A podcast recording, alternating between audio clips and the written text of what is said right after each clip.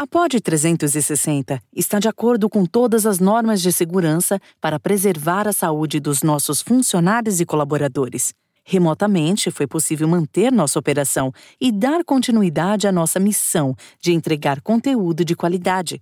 Se informe, se distraia, se cuide e fique em casa. E quando o Franco tomou o poder, ele resolveu aniquilar, matar mesmo as pessoas que eram republicanas, que defendiam é, a democracia, a liberdade e tudo mais.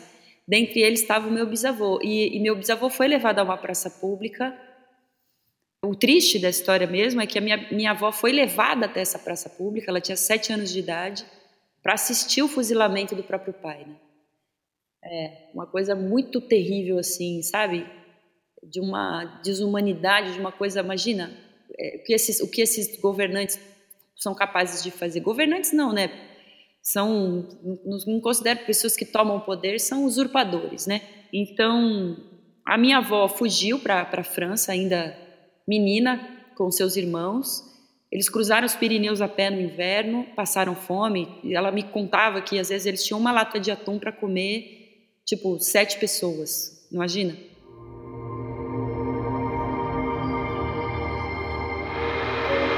Diversas Podcast. Começando mais um episódio do Diversas Mulheres com Trajetórias Inspiradoras. Hoje a minha convidada inspira, resiste e transforma com sua arte, com sua música.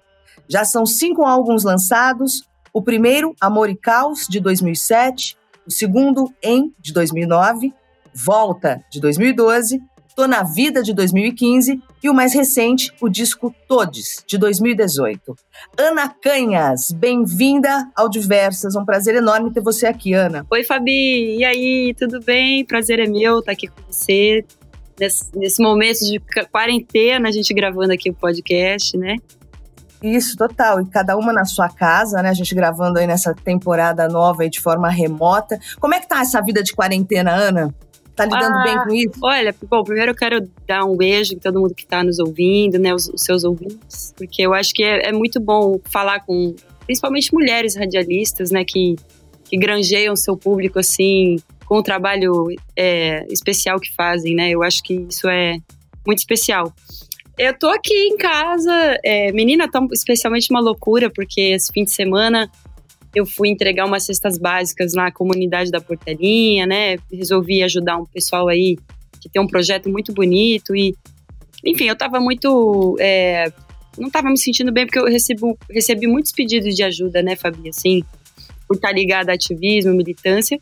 E aí, enfim, fui lá entregar, ajudar a entregar cestas e na saída eu, eu vi um gatinho, uma gatinha, num pedaço de papelão no chão, 10 dias de vida quase assim, sem respirar resolvi pegar para mim, para levar no veterinário para ver se eu conseguia salvar. Então eu tô aqui, amiga, no, na função mãe, que ela sobreviveu.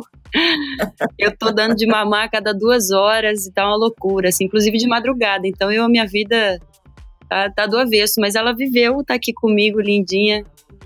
Ai, que bonitinha. É, é o nome, o nome da gatinha. Ah, eu dei o nome de Portelinha, que é em homenagem à comunidade lá que eu encontrei e também para homenagear as pessoas que estão fazendo esse trabalho, né, de nesse momento tão difícil que a gente está vivendo, de dar suporte às pessoas que muitas vezes não têm o que comer, sabe, Fabi? Não tem mesmo. Sim.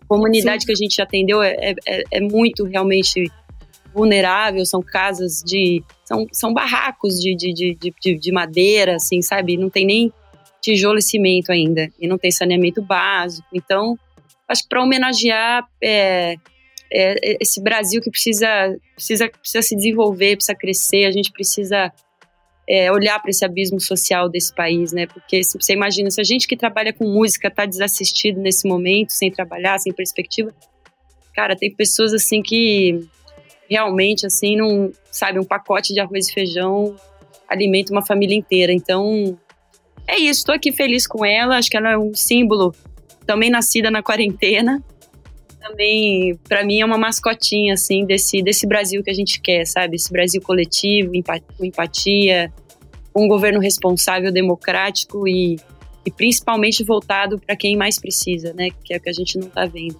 Exatamente, que está atingindo exatamente quem mais precisa.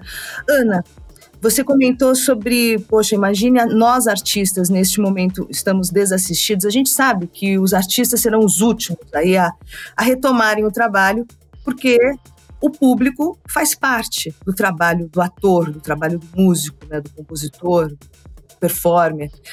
E a gente sabe também que vida de artista, financeiramente falando, já não é fácil, né? Haja shows aí para pagar as contas, a equipe, as viagens, os músicos, a técnica e tudo mais. A quarentena pegou muitos de surpresa, porque ninguém estava fazendo. Acredito que, que, que, quem conseguiu, que maravilha, fazer a sua reservinha aí para segurar a onda, mas ninguém estava sabendo que isso ia acontecer. Como é que você está lidando com isso e as perspectivas? Olha, Fabi, tá muito difícil, viu? Eu já, eu já tive, assim, momentos de muita angústia, né? Porque eu faço parte desse, desse lugar, que eu sou uma artista independente e eu realmente dependo dos shows para poder sobreviver, né? Para pagar o aluguel, para poder comprar comida, para poder cuidar agora dos sete gatos, né? Porque antes eram seis, agora são sete. Enfim, para os boletos voam aqui, né, amiga? Os boletos entram batendo asa aqui pela janela, por embaixo da porta. Então, é muito difícil. Eu tive um, eu tive um momento assim de desespero, é, porque, é, como você falou, eu, eu, tenho uma reserva, porque ao longo da minha vida já são. Olha, desde que eu saí de casa que eu, que eu vivo nessa inconstância, né? Eu saí de casa com 17 e antes de cantar eu já vivia de bicos, né? Eu, eu entreguei amostra grátis em corredor de supermercado, entreguei panfleto no farol, sabe? Eu sempre fui assim, ao, ao sabor dos milagres da vida mesmo. Então, vamos dizer assim que eu tô até de uma certa forma habituada a não deixar essa angústia tomar conta, porque tem momentos que fica muito difícil. Já passei muita dificuldade, é, sabe? Lá no comecinho mesmo eu quase passei fome. Tinha dia que eu só tinha um miojo para comer, uma panelinha de arroz com limão mesmo. Então, assim, ao longo da minha vida, quando comecei a cantar e lancei os discos, porque às vezes eu, eu gosto de eu falar isso para as pessoas, porque às vezes as pessoas têm uma ideia do que o artista, porque tem uma gravadora, como eu já tive, é, o artista é rico, né? Ou porque vê a gente num, num canal de televisão, dando uma entrevista. E, e não é a verdade, sabe? É, eu hoje sou uma artista independente, já faz faz três anos que eu não tenho nenhuma gravadora. E mesmo quando tinha gravadora também, não tinha nenhum suporte financeiro. A gente tem a, a gente, eles compram o disco, você grava, o fonograma pertence a eles mas isso não te dá nenhum dinheiro. Não, é, eventualmente, uma gravadora consegue até uma música em novela, mas eu vou te dizer que isso nem acontece mais, né? Então, faz 10 anos, assim, que, que isso não acontece. Então, é, eu realmente, assim, agora a gente entra num terreno diferente, assim, no assunto, porque eu tenho uma relação com a espiritualidade, né? E eu vou te, eu vou te contar que muitas vezes que eu, que eu fiquei com a corda no pescoço mesmo, assim, de não saber como é que eu ia pagar o aluguel, acontecia um milagre, sabe? Tipo, aparecia um show do nada, entrava um dinheiro da UBC lá da Abramos de, de composição. Olha, já fui salva mil vezes na vida.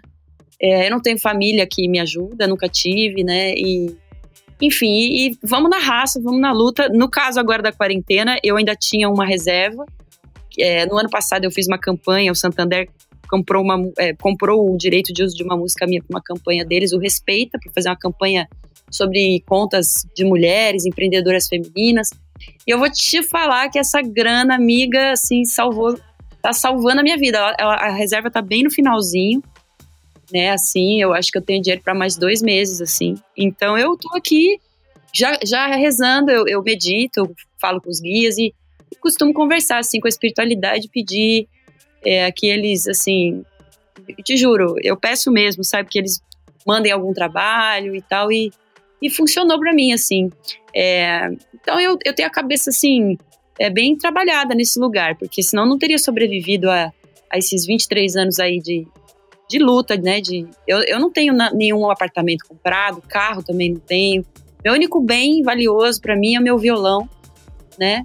que e, e só, sabe? Eu, eu, moro numa casa simples, só tem um colchão, sofá, TV e os, e os gatos aqui, amiga. Então, e almofadinha para tudo calada, é porque meus gatos, para eles tudo, entendeu? Então, é, é isso. É, tá muito difícil. Eu acho que eu tô muito preocupada assim. Eu não sei se você viu A Bia Ferreira fez um, um desabafo essa semana também. Eu vi, eu vi, é. eu vi, falei, pensei, caramba, é. olha já a situação que a galera é, tá. E, né? e ela, esse depois, esse desabafo eu mesma estava pensando em fazer, mas eu achei ela, melhor ela ter feito, porque, enfim, ela, ela como mulher preta, como sapatão, como ela mesma diz, e, e uma menina que morou na rua, eu acho que esse lugar de fala fica mais exponencial com ela mesma. Acho que foi, foi bem importante. Eu falei com ela, né, depois disso. É, e é isso, essa é uma realidade que no, no, no, nesse país, né, assim como a gente começou falando de abismo social, a gente fala, tem que falar da cultura também, como a gente. Porque, olha, nesse momento, Fabi, os artistas que estão promovendo ainda uma alegria, né, com as lives. Eu mesma tenho feito várias lives, levando música, levando conteúdo, entretenimento para as pessoas. Mas a gente não está recebendo, a gente não. Eu fiz uma única live paga até hoje, né? E a Bia também não fez nenhuma. E então tá muito difícil. A gente tá assim. Eu renegociei meu aluguel, né? Eu liguei para minha proprietária e ela foi muito compreensiva. A gente negociou 50% do valor. Cortei meus, minhas contas tudo aqui. Eu tô ainda pagando plano de saúde, enfim, porque a gente sabe que sistema de saúde aí tá sobrecarregado e a gente nunca sabe, né? Mas é isso, Fabi. Assim, se a previsão se confirmar de que a gente volte a fazer shows presenciais só no ano que vem, olha, só por Deus, eu vou te falar só por Deus que a gente vai vai não sei se a gente vai acabar se reinventando, se a gente vai, vai criar uma plataforma onde as pessoas possam doar um dinheirinho para que a gente faça shows, é, faça lives, porque vai ser preciso, sabe? Vai ser preciso. Né? Então, é isso, amiga. Eu conservo a minha alegria, a minha positividade, porque senão a, gente, a saúde mental vai pro saco mesmo e a gente pode ter desenvolver um quadro de depressão. Eu acredito que muitos artistas nesse momento, do teatro, por exemplo, e mesmo da música também, é, estejam já bastante angustiados, pessoas que têm famílias, que têm filhos, né? Então, não sei, Fabi. É, é, é muito, é muito importante que a gente fale sobre isso e que as pessoas conheçam a realidade do artista brasileiro, sabe? Que a gente não acorda tomando banho de banheiro e tomando champanhe. Muito pelo contrário, a gente trabalha muito, a gente compõe, a gente grava, a gente escreve música, a gente dá entrevista, a gente. Eu tenho participado de inúmeras ações, né? Tanto é, eu recebo meu, dezenas de pedidos diários, né? De live, de entrevista, podcast e de ajuda de divulgação também, para usar minha plataforma para para dar visibilidade para projetos sociais, né? Então, Ana, você perdeu ou perde atualmente, mesmo no meio dessa crise, é, dinheiro por se posicionar politicamente? Com certeza, perdi muito já. eu tanto tenho notícia de, de festivais que ou, ou de contratantes que descobriram que eu me posicionava politicamente e aí eles falam que que enfim que não vai ter o evento e depois a gente acaba sabendo que eles contrataram uma outra cantora que, ou, que não está posicionada, né? Aconteceu muito e, assim, coisas de publicidade mesmo que eventualmente eu poderia fazer, que eu nem fico sabendo, que nem chega até mim, porque com certeza eu já sou gongada dentro das agências de publicidade, no sentido de que melhor não, essa, essa artista fala sobre, né, sobre, enfim, democracia, sobre feminismo, sobre é, antirracismo, anti-LGBTfobia, legalização da maconha. Mas, amiga, eu vou te falar uma coisa, voltando ao tema da espiritualidade. Eu prefiro dormir com a minha consciência tranquila, sabendo que eu, que eu fazendo a minha parte para tentar construir um mundo mais justo, mais equânime, do que tá rica e não tá, sabe? É, eu acho que ele tá vivendo um momento, assim, tão ou pior do que, tipo, ditadura quase, sabe? Sei lá, 64, 68, ato institucional número 5, porque a gente ainda não tá vendo o exército nas ruas. Mas o, o cenário político que está configurado aí, é, é, ele é, ele, ele promove, assim, genocídio mesmo, porque as coisas que o, que o representante aí fala, o presidente Bolsonaro, são de tamanha responsabilidade que, por exemplo, promover contato entre as pessoas, né? Um exemplo muito na superfície das coisas equivocadas que ele faz, sabe? De sair por aí dando a mão e abraçando as pessoas no momento que a gente sabe que a gente tem que ficar dentro de casa para salvar as vidas, né? E quando tem médicos e enfermeiras no front arriscando a própria vida para tentar salvar outras, é um descalabro, assim. Então eu, eu prefiro dormir, sabe? Pensando o seguinte, que, que eu tô fazendo o que eu posso e o que eu não posso, porque realmente eu, eu abri, tenho certeza que eu perdi muitos trabalhos por falar dessas coisas, né? Então, é isso. Sim. Eu tô lembrando do show que você fez em 2017 no Rock in Rio. E você fez um show de resistência já, né, lá em 2017, com imagens da ditadura militar ao fundo. Cantou o Bêbado e o Equilibrista. Aliás, eu acho que você subiu no palco, ou pelo menos no ensaio, com o boné do MST. Foi. E você sabe que eu estava lembrando outro dia, eu nem, você nem estava aqui na minha pauta para a gente conversar, e eu pensei em você, eu pensei numa conversa que a gente teve no rádio, foi até uma conversa rápida. E naquela época, lá em 2016, acho que a gente bateu um papo no rádio, você ia fazer um show na Paulista contra o assédio. E você comentou, já falou sobre o golpe de 2016 e falou sobre um possível golpe militar que estaria por vir. Você já estava com medo já naquela época, Ana. E eu lembro que eu falei, gente, mas será? Mas será que ela não está exagerando? Sabe assim? Pensei eu, assim, calado. Eu lembrei disso outro dia. E, cara, tá, olha, olha o que a gente está vendo aí, né?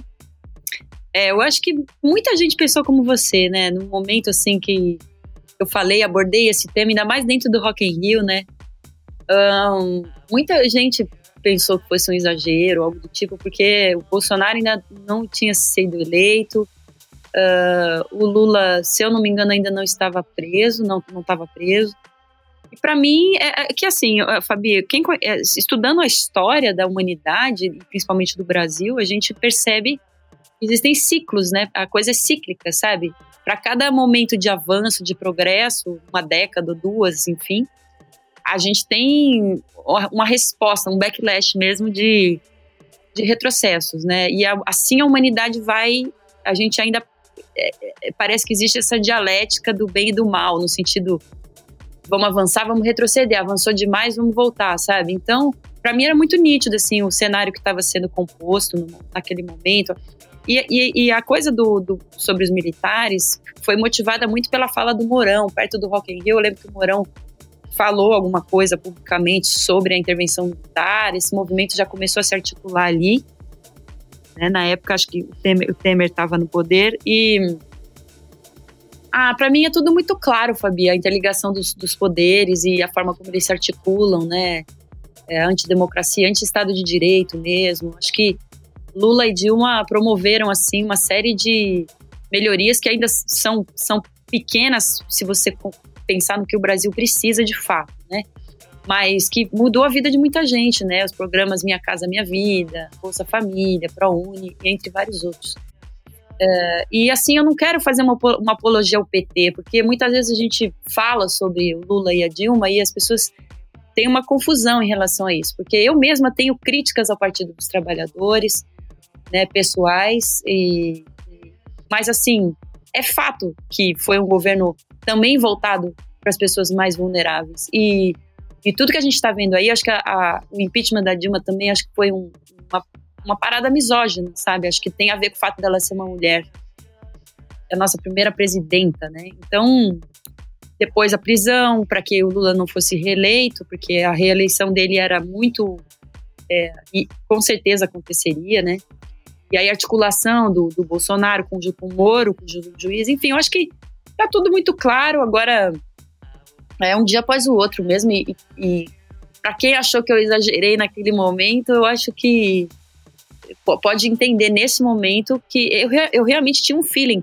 Naquele momento eu estava muito próxima dos movimentos políticos, eu estava acompanhando tudo, eu fazia, é, conversava com lideranças de movimentos sociais, sabe, das ocupações em São Paulo, a Carmen Silva, o, o Pedro Stedley do MST. Eu tenho uma relação muito próxima com essas lideranças e nessas conversas eu aprendo muito, né, sobre o que está acontecendo no país. E aí, enfim, é isso. É, são escolhas, né? Ana, vamos entrar um pouquinho na sua história. A sua avó tem uma história de resistência também, né? Uma história triste, eu aqui muito interessante, eu aqui pesquisando sobre você. Caramba, tá no sangue mesmo. Eu quero que você conte essa história da sua avó. Ah, minha avó é, é, é muito interessante mesmo essa história, Fabi, pelo seguinte, porque a minha avó é, foi a eu acho que foi a semente de eu ter me tornado cantora, né? Que é bastante curioso, assim porque ela tem uma história de resistência perante a, a história da, desse, do século passado e a história das guerras, né? Ela nasceu na, na Espanha em 1930 E em 1936 tomou o poder na Espanha um ditador militar fascista, General Franco, e ele permaneceu mais de 30 anos no poder e tudo mais. E quando ele tomou o poder em 1936, a minha avó é, tinha seis anos e meu bisavô, que é o pai da minha avó Adelaida, ele era uma espécie de prefeito do pueblo, que eles chamavam lá, porque é uma comunidade muito pequenininha, perto de Saragossa, chamada Fuende Todos. É, inclusive é o pueblo onde nasceu Goya, o pintor, né? Então é Fuende Todos é pouco conhecida na Espanha por causa do Goya. E quando o Franco tomou o poder, ele resolveu aniquilar, matar mesmo as pessoas que eram republicanas, que defendiam é, a democracia, a liberdade e tudo mais. Dentre eles estava o meu bisavô. E, e, meu bisavô foi levado a uma praça pública. É, o triste da história mesmo é que a minha, minha avó foi levada até essa praça pública, ela tinha sete anos de idade, para assistir o fuzilamento do próprio pai. É, uma coisa muito terrível, assim, sabe? De uma desumanidade, de uma coisa, imagina, é, o, que esses, o que esses governantes são capazes de fazer. Governantes não, né? São, não considero pessoas que tomam o poder, são usurpadores, né? Então, a minha avó fugiu para a França, ainda menina, com seus irmãos. Eles cruzaram os Pirineus a pé no inverno, passaram fome. Ela me contava que às vezes eles tinham uma lata de atum para comer, tipo, sete pessoas. Imagina? E, e, eles, e eles chegaram na França onde eles viveram exilados como refugiados durante 10 anos. E aí estourou a Segunda Guerra Mundial. E a minha avó não podendo permanecer, não podendo voltar para a Espanha por ser filha de quem ela era, e também não podendo ficar na França por conta da Segunda Guerra, ela conhecia muito bem os horrores, né, das guerras e tal. Ela resolveu vir para o Brasil. Foi na década de 50, onde a gente estava recebendo muitos imigrantes europeus, né, para enfim, por, por, conta de que havia uma necessidade de mão de obra também aqui no país e tudo. É, mas a minha avó entrou clandestinamente num navio e veio para cá. E construiu a vida dela aqui com o meu avô e, e, assim foi. Curiosamente, a família da minha mãe também é espanhola, né? A minha mãe nasceu em Madrid e veio para cá pelo mesmo motivo que a, que a minha avó paterna. A minha avó materna veio para o Brasil também por conta da Segunda Guerra Mundial, mas a minha mãe nasceu na Espanha. Então a minha família inteira é, conhece bem os horrores da guerra, e, e, eu cresci ouvindo essas histórias. De, eu lembro que a minha avó falava que não há, não há nada pior que a guerra civil, porque é irmão contra irmão, é filho contra pai, a guerra dentro de casa. E eu me lembro que quando a gente viveu aqui um momento pré-eleitoral, esse clima estava aqui também no Brasil. Me lembrei muito da minha avó falando, sabe? Porque as, as famílias se romperam, né, relações. Eu mesma rompi relações com a minha própria família enfim, uma família de segundo grau, mas é, eles eram apoiadores da direita e a gente rompeu relações. E, Nossa. É. Se eu te contar que. Ai, amiga, todo mundo, né? Ai, que tristeza, é uma tristeza. Eu nem, eu nem vou contar, viu? Mas eu nem vou... Mas então, o curioso da minha avó é que a minha avó era uma pessoa bastante alegre, positiva e cheia de esperança, assim, com muita empatia. Ela era muito alegre, ela vivia dando uma gargalhada alta, assim, que era meio que a, a marca dela, assim, né?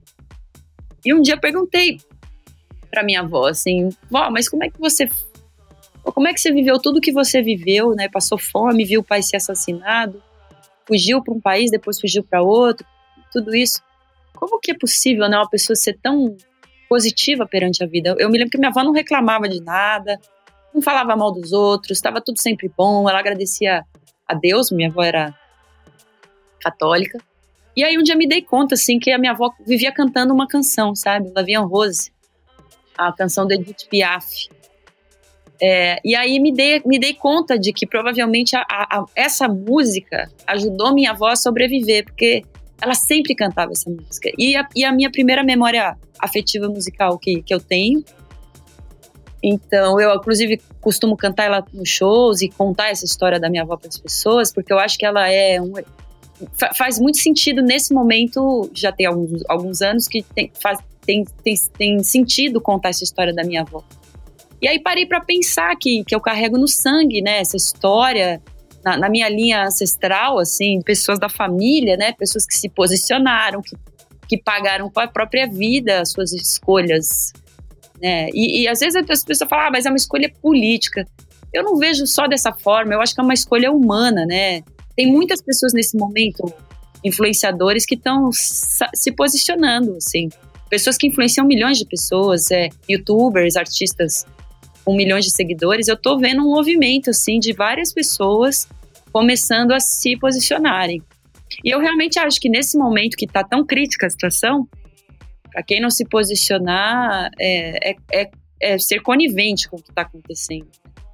Porque o artista, ele escolhe, Fabi, ele escolhe silenciar porque ele tem medo de justamente perder um patrocínio, perder um show, entendeu? O contratante realmente, é, às vezes, não quer um artista que fale dessas coisas. E a gente, eu acho, eu, na minha, no meu ponto de vista, os artistas que falam sobre essas coisas deveriam ser vistos até como mais corajosos, né? Ao longo da história você teve Caetano, você teve Gil, você teve foram exilados em Londres, né? Você teve Chico Buarque, você inúmeros artistas que dentro da ditadura, no período da ditadura militar, se posicionaram, foram banidos do país, foram presos, Caetano foi preso, Gil foi preso.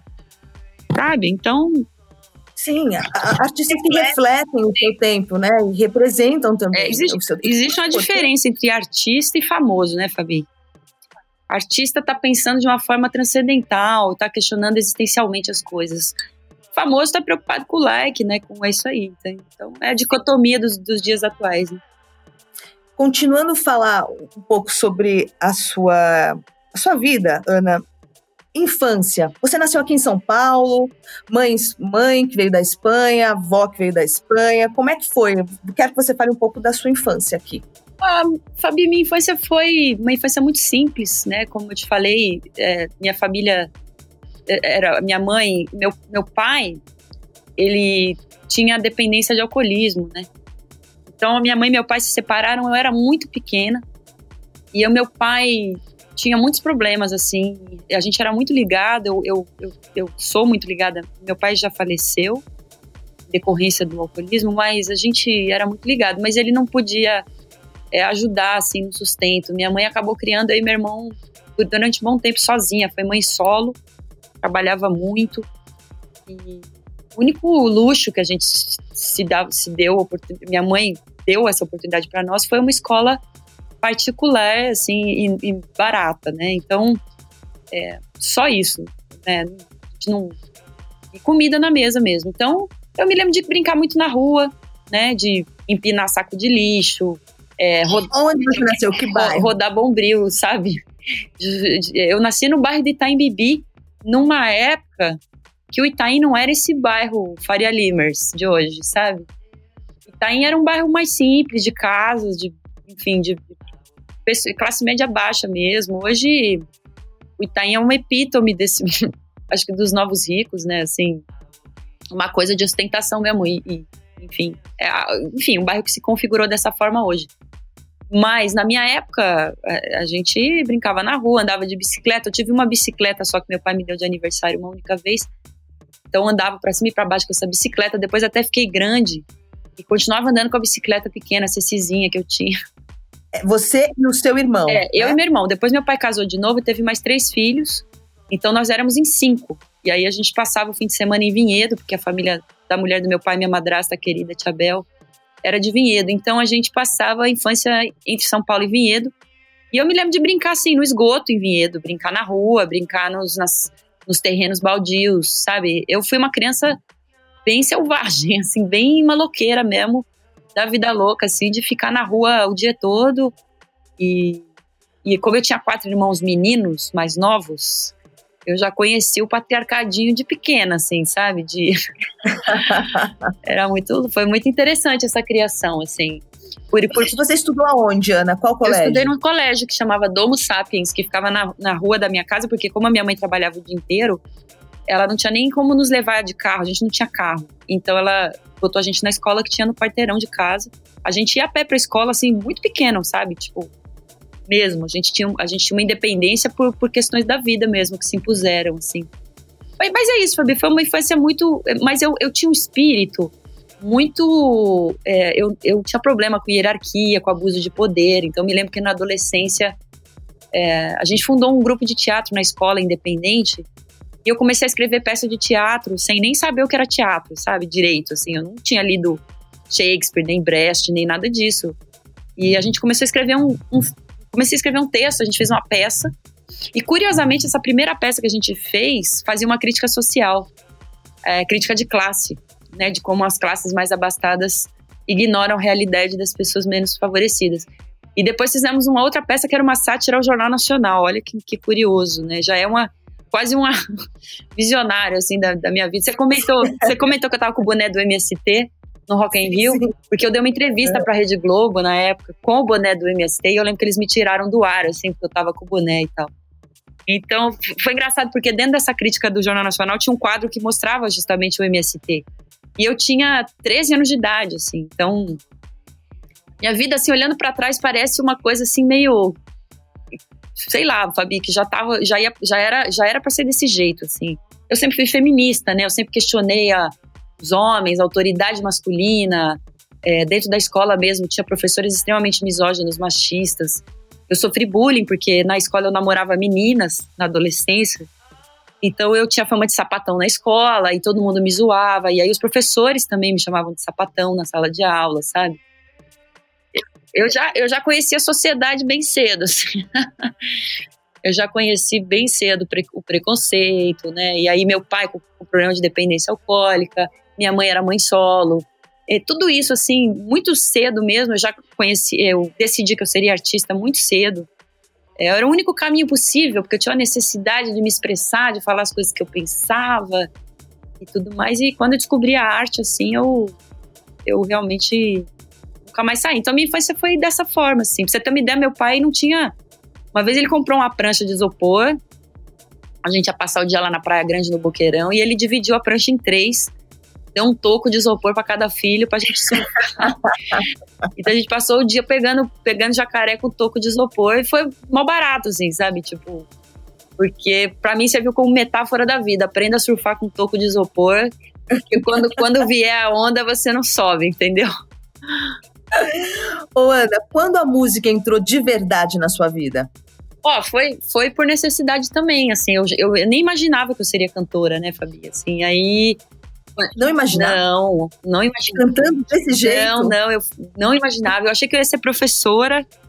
Eu estava estudando licenciatura em Educação Artística com habilitação em Artes Cênicas para dar aula de teatro para criança. Eu já tinha, eu já estava dando aula na favela já, para crianças pequenas, dando aula de teatro. Mas eu não tinha um puto no bolso. E aí um amigo meu, nessa época eu morava num pensionato com várias garotas que faziam programa. Você já tinha saído de já, casa? Saí já, saí de casa com 17. E aí eu morava num quartinho que não tinha janela, eu me lembro disso, assim. É, foi nessa época que eu, que eu falei que eu não tinha o que, o que comer mesmo e tal. E aí um amigo me ligou e aí as pessoas diziam que eu era afinada, assim. Eu, às vezes eu cantava, assim, com rodinha de violão, aparecia, sempre aparece, brota alguém com violão, né? E aí eu cantava, assim, músicas que eu ouvia no rádio, cantava música, sei lá, do Paulinho Mosca, do, da Ivete Sangalo, sabe assim? Coisas é, eu tinha um gosto, eu gostava de Chico Buarque na época, mas eu nem ousava cantar essa coisa, cantar Chico Buarque em rodinha de violão. A gente cantava Ana Carolina, essas coisas. E as pessoas me falavam que eu era afinada. Mas nunca passou pela minha cabeça, mas nunca passou pela minha cabeça mesmo viver de música, ser cantora profissional, nada disso. Aí um amigo meu me ligou e falou: Ana, vai ter um teste num teatro, num, num teatro não, num, num hotel. Era o Hyatt, sabe o Hyatt ali na Berrine? Ele falou, vai ter um teste lá, você quer ir lá fazer pra, pra cantar? Eu falei, mas, pô, eu não sou cantora profissional. Ele falou, não, mas eu sei que você canta afinado. Eu falei, ai, Fabi, eu tava tão precisada na época, mas tão precisada que eu falei, amigo, me dá aí o repertório que eu vou decorar e vou lá e faço o teste. Porque eu tinha, sempre tive essa cara de pau, assim, de falar, meu, vamos aí, depois a gente vê, né? E aí, deu, aí ele passou no pensionato me deixou um CD. Só que o, o lance era que as músicas para estudar para esse teste eram as músicas da Billie Holiday, Ella Fitzgerald. então você imagina, uma pessoa que nunca canta, assim, nunca cantou profissionalmente, eu nem sabia o que era melodia, harmonia, tom, compasso, nada disso, entendeu? Eu não sabia nada disso. E aí eu tendo que cantar uma música do, de jazz, assim, da Ella Fitzgerald. Daí eu mas eu tava tão precisada na época que eu decorei até o sketch que ela fazia. Se eu me lembro de decorar Night and Day, Summertime. Ai, que maravilhoso! Amiga, eu cheguei lá, eu sabia cantar o sketch que a Ella Fitzgerald fazia. Mas aí me bateu uma parada, assim. Quando eu cantei essas músicas, me bateu uma parada, assim. Tanto que eu fiquei anos na noite, eu fiquei uns 4, 5 anos cantando, cantando na noite. Né? Muitas vezes eu cantei por um prato de comida, porque os bares exploram muito também os cantores. Recebia muito pouco, às vezes eu cantava quatro horas seguidas, ganhava 100 reais, entendeu? Mas eu fui vivendo, assim, eu arrumei um jeito de sobreviver. E aí eu cantava segunda num bar, terça no outro, quarta no outro. Nos pés sujos mesmo, assim, do Bexiga, do centro, na Vila Madalena, sabe? E até que eu fui contratada pelo Bareto, né? Que é o, é o bar do Hotel Fazano. Então eu imagina, eu saí lá dos botequinhos mesmo e, e, e, tinha um pianista maravilhoso lá que era maravilhoso, Mário Edson, que era um cara que tinha tocado na noite, ele tinha tocado na Baiuca, no Beco das Garrafas, ele tinha acompanhado Alcione, Djavan, Emílio Santiago. Então ele amava, assim, a coisa da noite e tal. E curiosamente, um dia eu fui lá, um amigo me levou, eu dei uma canja e ele falou, ah, eu vou... Ele pirou, aí ele falou... E deu uma liga, sabe? Porque ele era doido também, ele tocava nas cordas do piano, dentro do piano mesmo. E aí ele demorou oito meses para me contratar, porque a primeira vez que eu fui lá, o povo achou que eu fazia programa. Porque eu fui acompanhada do Marquito, que era um, um assessor parlamentar na época, que era amigo do Maluf e tal. Então, como foi ele que me levou, foi um cara que eu conheci na noite, e as pessoas achavam que eu era garota de programa, porque ele andava com muitas garotas de programa, né? Então, o dono do lado do, do Hotel Fazano não queria me contratar, porque ele achou isso, entendeu? Eu tive que convencer eles de que é um preconceito, assim, absurdo, sabe? E porque mesmo que eu fizesse programa, né? Se eu fosse uma super cantora, qual seria o problema, né? Eu poderia qual mudar. o problema, exato. Então, aí quando eu comecei a cantar no Bareto, começou a acontecer um movimento, assim, deu muito certo esse show. E aí foi o Chico Buarque lá me ver cantar, Caetano Veloso. Essa é a famosa história é, do Chico. É, famosa essa história, amiga. Porque o dia que o Chico. Como é que foi isso? Você tem que contar também aqui. É o Chico Buarque foi me ver cantar. Foi o seguinte: eu, eu tava cantando um dia e aí tava, o bar ficava muito cheio, né? Porque eu entrava uma da manhã, todo dia. Eu cantava terça, quarta, quinta, sexta e sábado. Todo dia, uma da manhã em ponto, eu entrava. Nossa. E o bar ficava, é, o bar né? ficava lotado, porque o repertório era incrível, assim, sabe? Eram standards do jazz, é, Tom Jobim, João Gilberto, Bossa Nova. Era um repertório especial. E eu, como sou uma cantora mais dramática, mais. mais. É, eu não sou muito da bossa nova, não, sabe? Eu, eu gosto da bossa nova, mas eu sou mais de pegar essas músicas mais retrato em branco e preto, Nemequitepá, essas coisas mais mais viscerais, assim. Então, o show deu muito certo, sabe? E começou a criar uma plateia. E um dia, acho que o Chico tava hospedado no Fazano, entendeu? Porque ele tava fazendo show aqui em São Paulo. E aí eu ouvi um, eu vi um movimento assim, onde eu cantava tal, tava um buzum, o garçom para um lado, o garçom para o outro. E aí acabou o show, fui conversar com o garçom, com o André, que era meu amigo. Era o único garçom preto que trabalhava lá no, no, no Bareto, muito meu amigo. Falei, André, o que que tava rolando? Aconteceu alguma coisa? Alguém passou mal? Ele falou, não, que veio uma pessoa que vê o seu show, mas é, não tinha lugar, ela foi embora. Eu falei, ah, tranquilo, né, tal. Aí ele falou, não, mas acho que você vai ficar muito brava comigo. Aí eu falei, por quê? Ele falou, ah, porque era o Chico Buarque. Aí eu falei, mano, você tá de sacanagem. Como é que você não arrumou a porra de um banco pro Chico Buarque sentar, um puff, qualquer coisa? Ele falou, não, mas ninguém. Ele falou, Ana, ninguém levanta na hora que seu show começa. Eu falei, porra. Eu não sei se eu levo isso como um elogio ou como né, uma catástrofe na minha vida. Porque aí eu falei, pô, Chico Buarque teve aqui. Mas ele falou assim: ah, o André falou, ah, o Chico vai voltar. Ele falou que vai voltar semana que vem. Eu falei, ah, imagina que Chico Buarque vai nem lembrar que eu existo, né? Menina, de dito e feito, na semana que vem ele mandou um amigo dele na frente, o cara chegou mais cedo. O cara chegou 10 da noite no bar, pegou uma mesa do lado do piano, sentou ali. Eu me lembro que era um senhor de boina, assim. E aí ele ficou lá sentado, deu uma hora da manhã, 15 para uma. Entrou Chico Buarque no bar, menina, sentou do lado do piano, do lado, assim, tipo, um metro do, de onde eu cantava, entendeu? Meu Deus! Amiga, e aí eu tremia pra caralho, assim, nossa, eu suava frio, porque o Mário falou: você vai cantar retrato em branco e preto. Falei, porra, Mário, mas justo essa, né? Aí, tipo, que é a composição do Chico com o Tom Jobim, a única música que eles fizeram juntos. Sim, sim é maravilhosa. É. E é difícil essa música, ela não é fácil. Não, muito imagina. difícil. E aí, ai, amiga, foi um dia assim que Olha, eu tenho uma foto, uma foto de registro desse dia. Se eu tive coragem de conseguir pedir uma foto, que eu sou muito envergonhada por pedir foto pros outros, assim. E aí eu fiz uma foto e, e, a história foi assim. Aí começou a sair muita matéria na imprensa também, né? Porque eu lembro que saiu uma matéria na Veja, no Terraço Paulistano, que era uma coluna que tinha na Vejinha. Saiu uma foto minha sentada em cima do piano, assim. Ah, cantora da noite atrai famosos e forma público, não sei o quê. E aí começou a lotar, as pessoas ligavam no bar para reservar. Que legal. É, e aí eu comecei a chamar a atenção das gravadoras, assim que, que foi. Aí a, quando a Sony e a Som Livre apareceram, eu marquei com elas no mesmo dia no Bareto, entendeu? E foi uma tacada de mestre, assim, porque aí a, a, o cara da Sony viu o cara da Som Livre lá e vice-versa. E aí no dia seguinte eu tinha os contratos na minha casa, assim. tipo, se melhor eu contratar que essa cantora tá muito disputada. Mas... E você gravou então o primeiro disco com uma major, então? É. E foi com a Sony, Na né? verdade, assim, eu gravei o Amor e Caos, ele é um disco independente. Ele só estava Tá. pronto quando a gravadora apareceu. E quando a, quando a Sony me ofereceu o contrato, eu falei, eu assino, mas eu quero lançar o disco que já tá pronto, que tá gravado. Então eu considero assim, eu lancei pela Sony, mas é um disco independente. Eu fiz, eu compus minha- minhas primeiras composições, são, são muito simples, muito ingênuas até. Mas já tem uma versão do George Maltner, tem uma versão do Bob Dylan, tem, né? E eu lancei o meu primeiro disco, eu considero ele um disco independente, porque eu banquei do bolso, sabe? Eu fiz na raça, que nem eu faço hoje, sabe? Tipo, banquei as gravações, paguei estúdio, paguei produtor, paguei. E trabalhando na noite, cantando na noite ao mesmo tempo. Então eu ia pra à tarde gravar o disco no estúdio, e à noite, na madrugada, eu ia cantar nos bares. E você começou a cantar e compor veio junto? É, então, co- como eu fiquei na noite muito tempo sendo intérprete, chegou uma hora que eu não aguentava mais cantar a música dos outros. E eu sentia falta de falar sobre coisas que eu queria falar, tipo, é, feminismo, sabe? Empoderamento feminino. Um monte de coisa que hoje eu falo, assim, bastante. Eu me lembro que a sementinha já tá lá naquela época.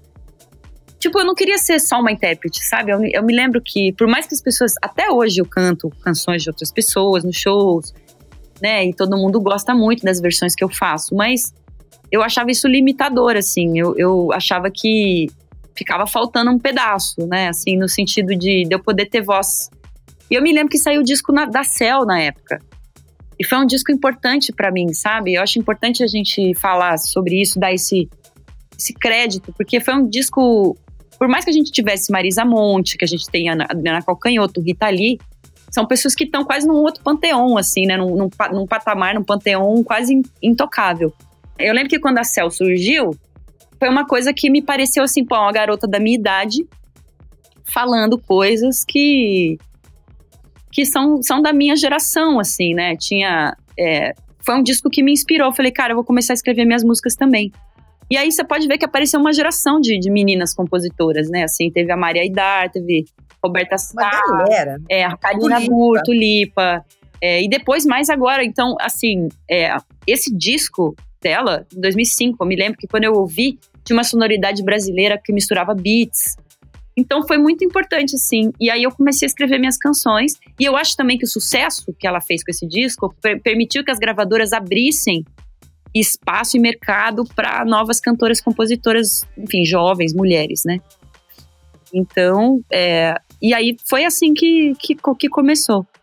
Mas olha, eu vou te contar uma coisa aqui, mais uma coisa que é verdade. Quando eu saí do Bareto, é, eu levei muito tempo para começar a fazer show, como, entre aspas, Ana Canhas, cantora com disco Amor e Caos. Eu fiquei uns seis meses que eu na pindaíba total, porque até as pessoas me conhecerem. E, por exemplo, eu me lembro que eu sonhava em tocar no Sesc. Era um sonho meu tocar no Sesc. Levou muito tempo pro Sesc me contratar, depois que eu lancei o disco. E eu lembro que quando eu saí do bar, eu abri mão, assim, de uma, de uma segurança financeira que também não ganhava muito lá, também não era. Mas pagava minhas contas, enfim, eu conseguia comer e pagar um aluguel, assim. Então, como eu tô querendo ilustrar para você aqui, para os ouvintes, que a nossa vida é feita de muitas escolhas arriscadas, assim, a gente muitas vezes tem que a minha vida inteira foi assim, sabe? Depois, quando eu também saí das gravadoras em 2016, 2017, quando eu lancei o Respeita, que é o single, ah, com, que a gente fez um clipe com 86 mulheres e tal, ah, eu também, sabe, abri mão de gravadora novamente. Falei, puta, agora eu tô sozinha de novo e tenho que lutar pelo, pela divulgação do meu próprio trabalho e tal, entendeu? Então, a minha. Você lançou então três discos, a gente pode dizer. Tudo bem, o primeiro é independente, mas a gravadora acabou Isso, lançando. Então foram três discos sozinha, é, é, ou melhor, Dentro uma gravadora. É, mas veja bem, quando eu lancei o Wayne pela Sony, é, eu tava num auge, meu pai tinha falecido. eu tava num auge que eu comecei a beber muito. Comecei a. Amiga, eu acho que a minha vida. Um dia, o povo pede pra eu escrever um livro. Talvez um dia eu escreva um livro, viu? Porque eu vou te falar. São tantas emoções. Olha. Tem muita história ah, boa. Né? Tem, olha, eu vou te falar. História é o que não falta, viu? E aí, a minha vida é, é realmente. Aí, é, eu comecei a beber muito nessa época. E aí, eu me lembro que eu tava fazendo, eu tava, foi o jeito de eu lidar com a morte do meu pai, assim, porque eu gostava, eu era muito apaixonada, assim, pelo meu pai, no sentido de que meu pai era um homem muito sensível, sabe? Ele me entendia, ele, ele nunca me julgou, nunca questionou nada que eu fiz, assim, ele sempre me deu apoio. A gente falava essa língua, assim, da sensibilidade, sabe? Ele era um homem muito sensível. Então, quando ele faleceu, eu, eu eu lembro que eu fiquei firme, assim, quando ele faleceu. Mas depois eu fui percebendo que eu fui desmontando de uma outra forma, no sentido que eu comecei a me auto-sabotar. Então eu comecei a beber muito. Eu, eu, uma coisa que eu não fazia, eu não bebia, né? Eu, eu fui uma adolescente que não bebeu, que não fumou maconha e tal. Porque como eu tinha pai dependente de álcool, eu tinha muito receio disso. Quando ele faleceu, eu comecei a usar indiscriminadamente, assim. E aí eu comecei a fazer shows alcoolizada e tal. E nesse momento, minha carreira foi muito prejudicada. A gravadora é, rompeu o contrato que ela tinha comigo. Ela tinha um contrato de, acho que mais, tinha mais discos no contrato. Eles não renovaram, eles me expulsaram de lá. Me, enviar, me enviaram uma cartinha. Ninguém me ligou para me avisar, sabe? Chegou uma cartinha, um e-mail, não lembro, dizendo que a gravadora estava rompendo o contrato. E aí fiquei, ao Deus dará, colhendo os frutos das minhas loucuras, né? E aí eu me lembro que o Ney Mato Grosso, mais uma vez, um cantor que eu admiro, assim, muito, um artista maravilhoso, chegou para puxar minha orelha, assim, sabe? Ele chegou para dizer que, que eu tinha que parar de beber. E aí eu, enfim, somado isso com alguns fatores pessoais, é, eu resolvi parar de beber, realmente por causa. E aí depois foi quando eu convidei o Ney para dirigir meu show, né? Então aí foi, foi isso, assim, entendeu? É, a, a gente é humano, sabe, Fabi? A gente é humano, a gente comete o povo acha que é artista. Cara, a gente é igual a todo mundo, sabe? É igual a todo mundo, assim mesmo. Eu te falo isso porque eu gosto demais de conversar com as pessoas. Eu, eu teve um período da minha vida que eu saía para conversar com pessoas em situação de rua, que eu ia distribuir lanche para as pessoas de madrugada e eu fazia isso sozinha. É, sabe, as vidas são todas muito parecidas no sentido existencial, assim, né? De às vezes uma pessoa que está na rua era um professor, era um, eu, conheci, eu conheci pessoas que tinham família, mulheres que foram sofreram abusos. E às vezes tem pessoas que são dependentes mesmo, ou de álcool, ou de drogas, né, de crack, de cocaína e tudo mais. Eu tenho esse olhar para a vida, sabe, Fabi, de que nós todos somos pessoas com histórias e sentimentos. Eu sou cantora, você é radialista, o outro faz pão, o outro é professora, a outra sabe? É qualquer coisa, entendeu? Mas o que nos move são os sentimentos, o caráter, os sonhos. Então, a minha vida é muito como a de todo mundo, humana, né? Te contei aqui inúmeras histórias de, de vida real, sabe? Porque eu defendo, eu gosto de, de, de contar essas coisas para as pessoas, porque eu acho que precisa humanizar também um pouco a vida do artista, né?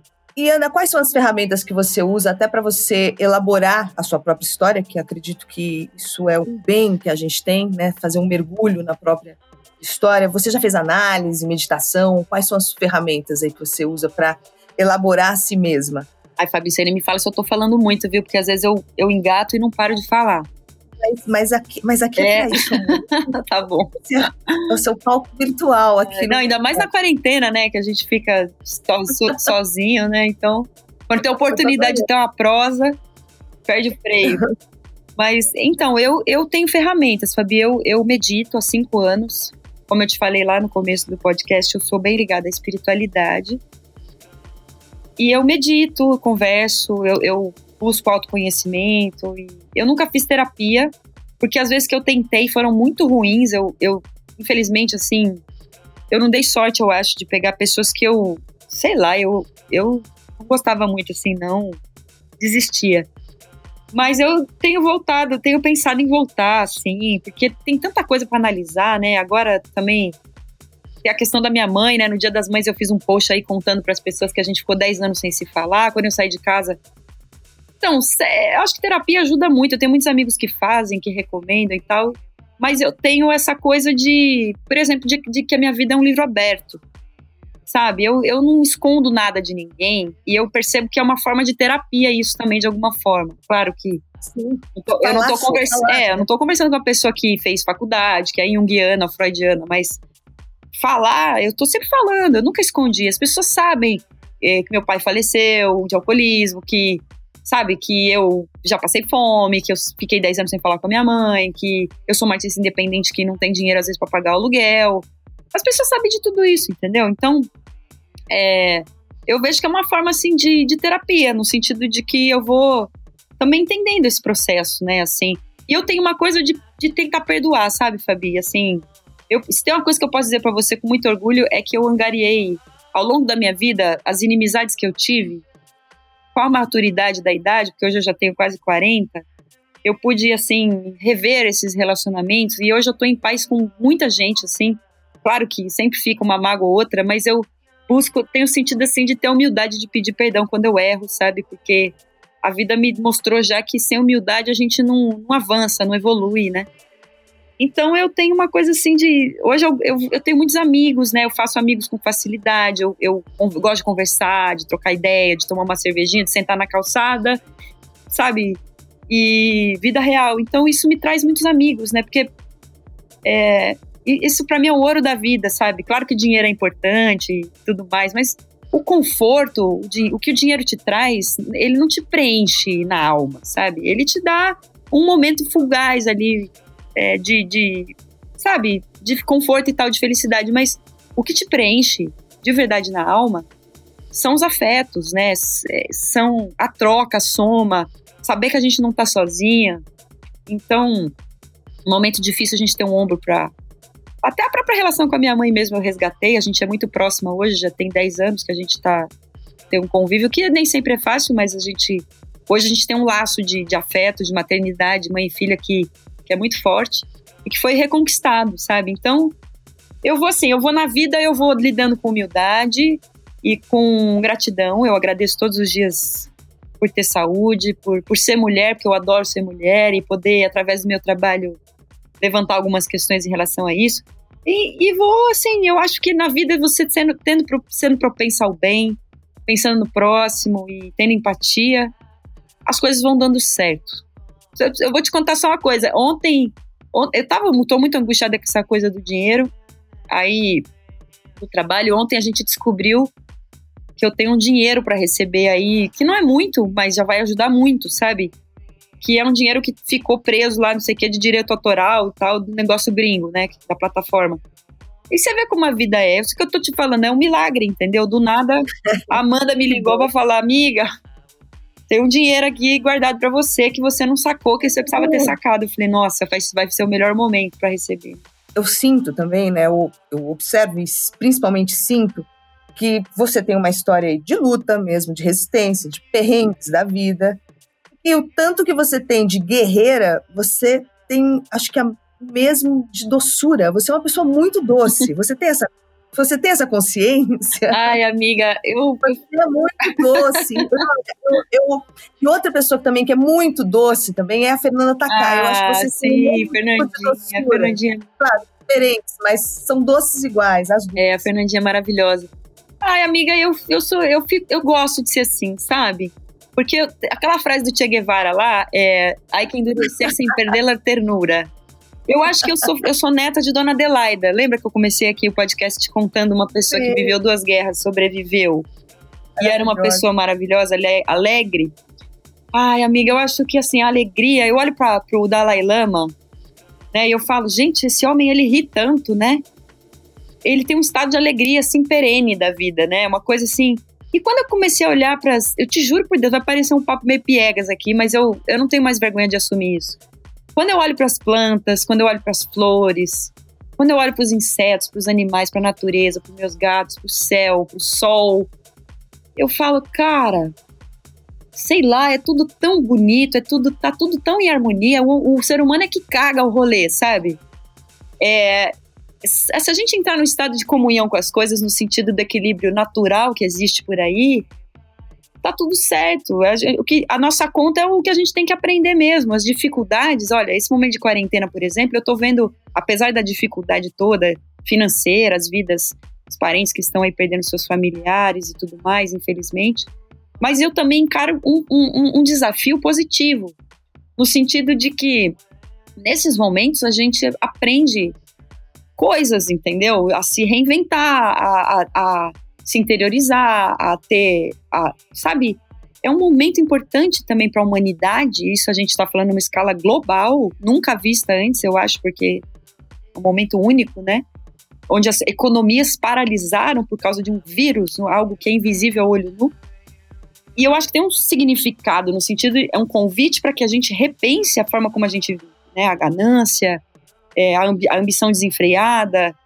E as pessoas estão mais propensas a doações, a gestos coletivos. Eu estou fazendo parte de vários movimentos e estou sentindo isso. Eu mesma fui na quebrada ali na favela da Portelinha sábado e eu vi como que, cara, é, eu, eu me senti muito com é, necessidade de sair de casa, mesmo correndo risco. Fui com máscara, passei álcool gel, distanciamento. Eu senti necessidade de ir ao encontro das pessoas. Então, eu acho que conservar essa doçura, Fabi, é uma ferramenta também de, de sobrevivência. Porque é, as coisas são difíceis, a vida é difícil para todo mundo. É, pro pobre, até pro rico, porque o rico você fala assim, pô, o rico é milionário, vai, não tem dificuldade. Você pode escrever que o rico tem dificuldade, porque às vezes o cara não tem um amigo leal do lado dele, só tem gente interessada no dinheiro dele, entendeu? São outras dificuldades, às vezes não é uma dificuldade material, é uma dificuldade de ordem espiritual, de ordem social. O cara, às vezes, é um cara que não tem ninguém. Eu, eu conheço pessoas, te juro, que são milionárias e que não, não gozam da, da felicidade de desfrutar de uma amizade verdadeira. Eu, eu te, olha, eu te conto algumas. Que é um sofrimento também. Então, é, o Cazuza, que é um cara, era um menino abastado, né, era um menino de família rica, o filho do João, João Araújo. Você vê, ele é uma, uma alma angustiada, né? Um cara que podia ter passado a vida aí como um playboy. Mas você vê, às vezes as almas elas vêm nos lugares que elas têm que vir, elas nascem nos lugares onde elas têm que nascer para fazer as suas, as suas coisas, né? Então, é muito mais difícil uma pessoa rica ter empatia, porque ela não conhece o sofrimento, ela não sabe o quanto dói não ter o que comer. É mais difícil você desenvolver empatia, se colocar no lugar do outro quando você não viveu aquele sofrimento. Mas, é, também aprendo muito com as pessoas vulneráveis. Tipo, na quebrada eu aprendo muito sobre solidariedade. As pessoas são muito unidas lá, tem um senso de comunidade que nós, vamos colocar assim, classe média, muitas vezes a gente não tem, a gente desconhece, a gente não sabe o nome do vizinho às vezes. Então a gente tem muito um para aprender com os outros. E o conceito de democracia verdadeiro, que, que, existe, que existiu, nasceu na Grécia, falava sobre isso.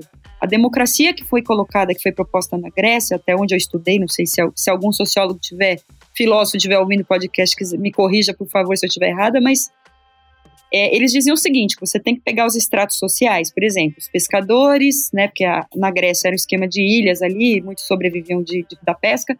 Aí você tinha na polis, você tinha a elite, a elite política, que era formada lá pelas pessoas, sempre homens, né? Que a, a Grécia também foi a sociedade que a mais machista que eu conheço até hoje. Enfim, a mulher não tinha nem voz na sociedade, mas enfim, eles diziam que essas, esses estratos sociais tinham que dialogar, que o pescador tinha que conhecer a realidade do, do homem público, é, lá do, da elite e vice-versa.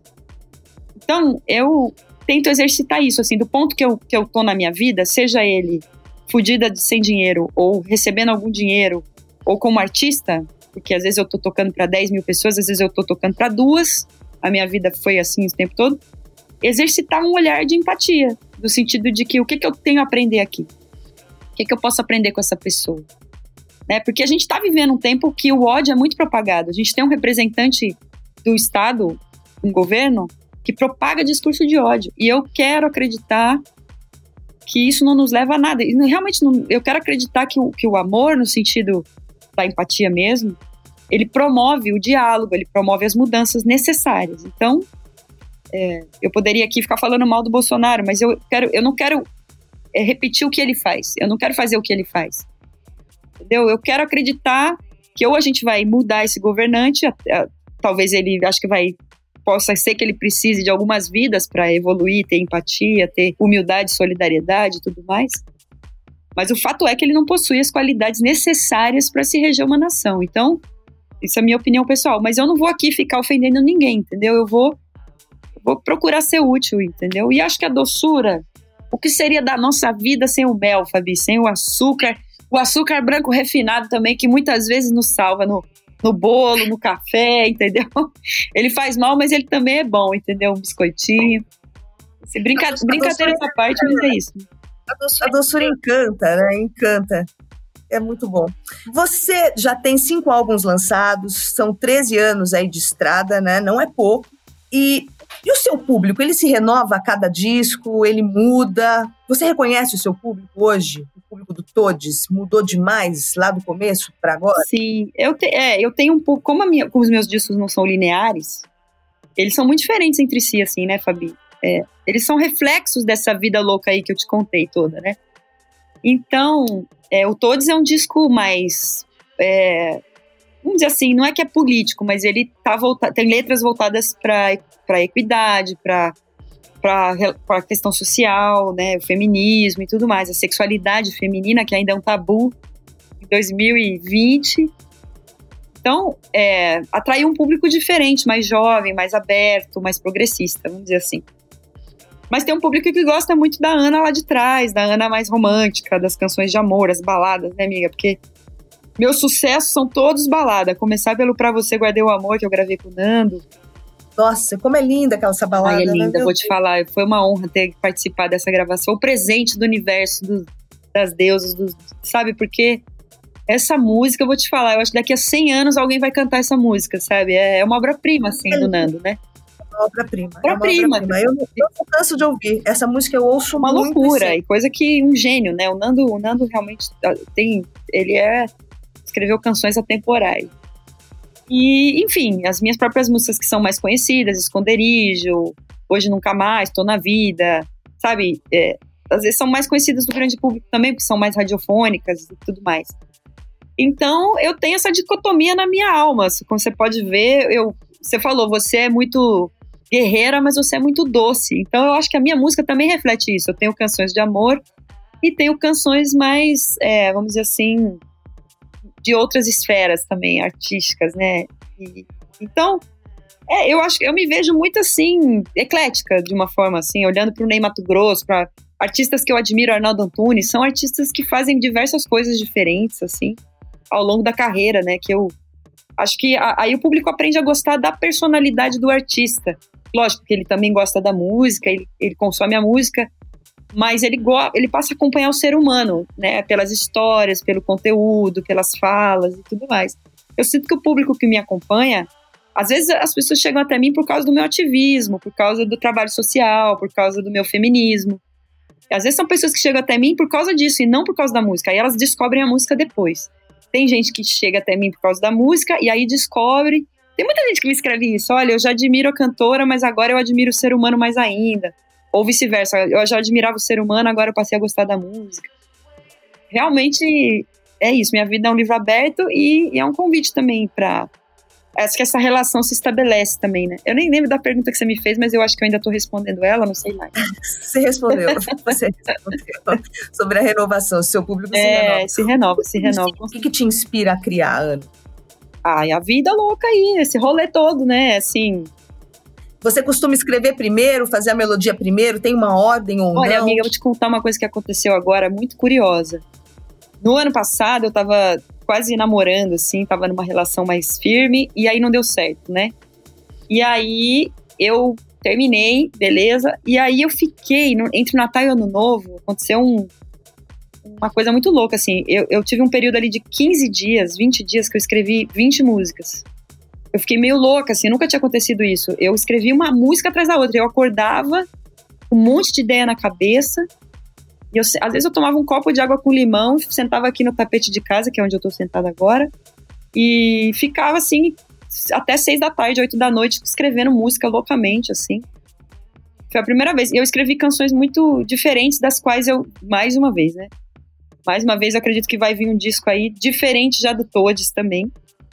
Porque é isso, é, eu vou. Aconteceu isso. E aí eu já mostrei as canções para alguns amigos, amigas. E todo mundo me diz que são as melhores canções que eu já escrevi. Então eu, eu não sei se é, também é fruto de um amadurecimento, de vivência. É, mas a gente vai. O que me inspira é, são canções. São canções, curiosamente, canções que falam sobre esse papo que a gente está tendo aqui agora. Coisas transcendentais, coisas da vida, sabe? É, às vezes você tá falando até de um, de um. sobre o amor e tal, mas de uma forma não tão romantizada, de uma forma mais do ser humano mesmo. Então, é, por exemplo, esconderijo. Uma vez uma amiga minha me falou, e a Ariela me falou assim: Ana, você já parou para pensar que esconderijo é uma música transcendental, existencial? Apesar de ela ter um arranjo romântico, ela fala sobre coisas existenciais, né? Procura solidão, como o ar procura o chão, como a chuva só desmancha, pensamento sem razão. Nem eu sei direito o que, que eu tô falando aí, amiga. Então, é um poema que eu musiquei, né? Então, assim, eu acho que vão vir canções mais uma vez diferentes, assim. Porque eu já não tô, é, eu já não tô mais engajada na, na, tão engajada na questão política nesse momento. Eu tô, tá. nesse momento eu tô voltada para movimentos sociais. Eu tô levando comida, eu tô ajudando a levar comida para quem tem fome. Já é outro espectro da, da luta, diferente do que você subir num caminhão e cantar ao lado de uma pessoa que vai ser presa porque vai ser eleita. É bem diferente, entendeu? As coisas estão ligadas, mas são movimentos diferentes. Então eu já estou num outro movimento agora, nesse momento, né? Então é isso, eu vou. O que me inspira mesmo é, é isso, é, é a verdade da vida. Ai, ai, ai. Bom, chegamos ao fim aí do nosso papo, então eu já vou partir para as perguntas finais, Ana. Mulheres inspiradoras para você, uma ou mais? Bom, acho que não posso não citar minha avó aí, que a gente avó, falou, Dona Adelaida. Eu acho que é a pessoa mais importante, assim, de mulher de, né, que, de, de inspiração mesmo. Mas tem a, tem, assim, se a gente for falar no espectro artístico, tem muitas, né? Eu amo a Nina Simone, sabe? A história de vida dela também, acho é um documentário no Netflix que eu até recomendaria, assim, pra galera que tá ouvindo. É, Rita Lee, eu adoro.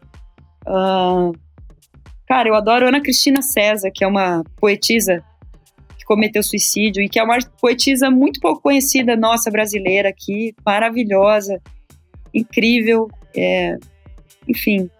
Tem, olha, e eu, e eu quero deixar aqui também a minha admiração por mulheres, muitas vezes anônimas, mulheres desconhecidas, da quebrada, da favela, da periferia. Porque eu vou te falar, Fabi, eu já vi o que essas mulheres fazem, como elas criam os filhos, sabe? É, é uma coisa assim nossa, assim, que me inspira demais. A força que elas têm, a doçura, a generosidade. É, são mulheres anônimas, mas que. Muitas mulheres pretas, sabe? Que, que são, assim, muito realmente tocante para mim, assim. Na verdade, que que é eu até gostaria de dizer que nesse momento, assim, mais essas mulheres até do que, que quaisquer outras sabe? O que é resistir para você e qual foi o momento de maior resistência na sua vida? Olha, resistir para mim é amar, continuar amando, acreditando no amor apesar de tudo. Resistir é existir, assim, eu, eu, eu acredito no amor mesmo, sabe? Que o amor é um ato revolucionário que transforma vidas, pessoas e tudo mais. E resistir, então, seria isso, conservar a positividade, acreditar, ter esperança, ter esperança de que as coisas vão sempre melhorar. Pode não ser nessa vida, pode ser numa outra, mas eu acredito nisso. E o momento de, o momento de que você me perguntou de maior, é, eu acho que sempre, todo dia. Todo dia. Nesse momento de quarentena, por exemplo, acordar e ter esperança, ter ser positiva, tá angustiada, sem dinheiro, mas continuar tendo fé de que vai acontecer um milagre e que eu tenho que continuar fazendo, levando alegria para as pessoas, música, né, não me deixar bater. Mas é todo dia, né? Minha vida, acho que foi todo dia assim, apesar de ser uma mulher branca, porque a gente vive num estado racista, num mundo ainda preconceituoso, então a gente entende que dentro da intersecção o feminismo me ensinou que existem situações de maior vulnerabilidade e violência mas por ser mulher e por, por ser, por não, enfim, por não ter tido acesso, o único privilégio que eu acho que eu tive, fora, claro, obviamente sendo uma mulher branca, mas foi estudar numa escola particular, então isso também já me, já foi um privilégio, né? Então, é todo dia, Fabi, é todo dia. Como artista independente, resistir todo dia. Ana Canhas, muito obrigada pela sua participação ah, aqui no Diversas. Obrigada. Nossa, já passou. Gente, o povo que tiver com força, fé e foco até agora, 1 e 10, ouvindo uma hora e 10 minutos, eu solando aqui.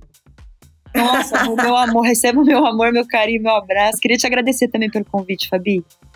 Imagina, Você, é, quero deixar aqui expresso que vocês, mulheres aí na rádio, fazem um trabalho, você, Tati Nascimento, Patrícia Palumbo, Roberta Martinelli, sabe, é tão importante que vocês, eu acho que vocês, é, Juliana Molino também, tem tantas mulheres que estão fazendo um conteúdo assim, tão diferenciado e tão importante para a cultura brasileira, e são mulheres, são sempre mulheres, as melhores entrevistas que eu, eu dou na rádio, assim, na internet, são sempre mulheres, então obrigada e queria desejar um beijo para todo mundo que teve a coragem de nos ouvir até agora, não é verdade? tá fácil, tá tudo difícil assim, Ana. Minha querida, muito obrigada, viu, linda?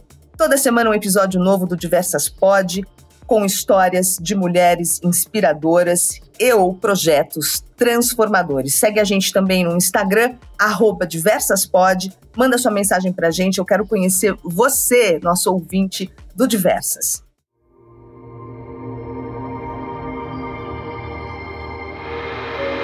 Diversas Podcast.